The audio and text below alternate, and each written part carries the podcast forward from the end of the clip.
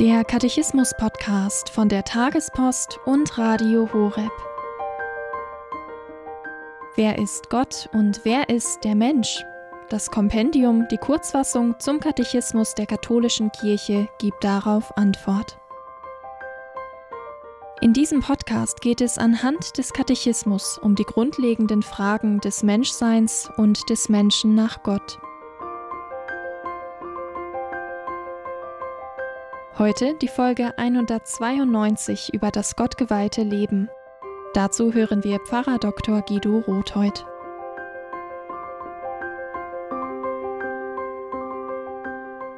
Liebe Hörerinnen und Hörer, die Fragen, die das Kompendium des Katechismus der katholischen Kirche in den letzten Abschnitten gestellt hat und die sich mit der Frage auseinandersetzten, was die Laien sind und was sie tun sollen, mündet nun in einen ganz anderen Fragebereich hinein, nämlich in die Frage des gottgeweihten Lebens.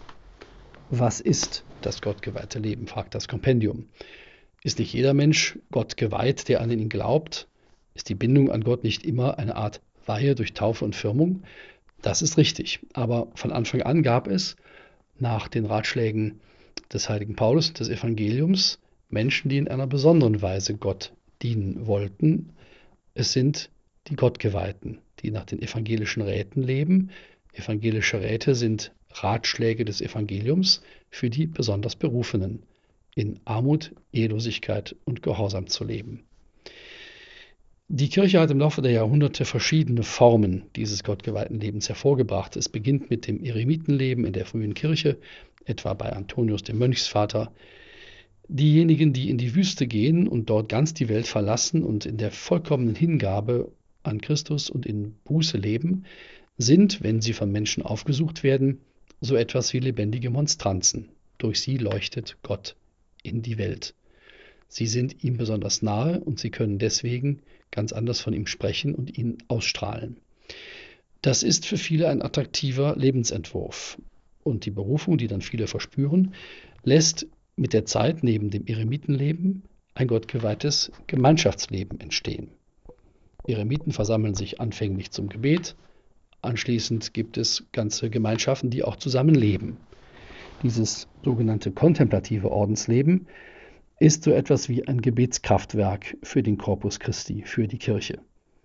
Die Mönche und die Nonnen haben die Welt verlassen, sind aber nicht deswegen ganz unnütz. Sie sind ganz im Gegenteil durch ihre Ganzhingabe nicht nur ein Heilszeichen, sondern auch ein bewegendes Moment für die Kirche.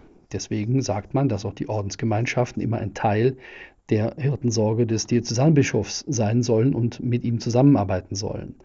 Jeder Bischof ist froh, wenn er Ordensgemeinschaften in seinen Bistümern hat, damit dort das Leben, das außen in der Welt oft sehr schnell sich verzetteln kann und von der Bahn abkommen kann, ein Korrektiv hat. Menschen, die sozusagen wie ein Kirchturm ihren Finger ständig in den Himmel recken können. In neuerer Zeit gibt es in der Kirche noch Säkularinstitute und andere Gemeinschaften von gottgeweihten Personen, die in normalen Berufen arbeiten, die sich nicht durch ihre Lebensform in Klöstern aus der Welt zurückziehen, sondern in der Welt leben, aber dennoch aus anderen Quellen schöpfen. Das auch macht sie wiederum zum Salz der Erde. Die gottgeweihten Jungfrauen, ein ganz besonderer Stand in der Kirche, die als Frauen die evangelischen Räte alleine leben, sind ein ganz besonderes Heilszeichen auch für unsere Tage. Immer wieder fühlen sich Frauen berufen, dem Stand der Jungfrauen beizutreten und leben wie eine Ordensfrau, aber eben nicht in einer Gemeinschaft, sondern alleine diesen Lebensentwurf. In einer rituellen Form, in einer liturgischen Form wird vom Diözesanbischof dieses Gelübde der gottgeweihten Jungfrauen entgegengenommen.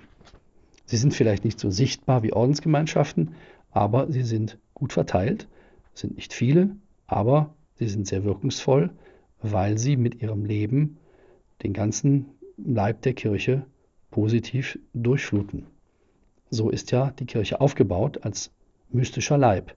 Und das gottgeweihte Leben, das in der Kirche gut verteilt ist, gleicht bestimmten unverzichtbaren Organen, die das Leben des Ganzen durch ihre Berufung und ihr gottgeweihtes Leben durchfluten und verlebendigen.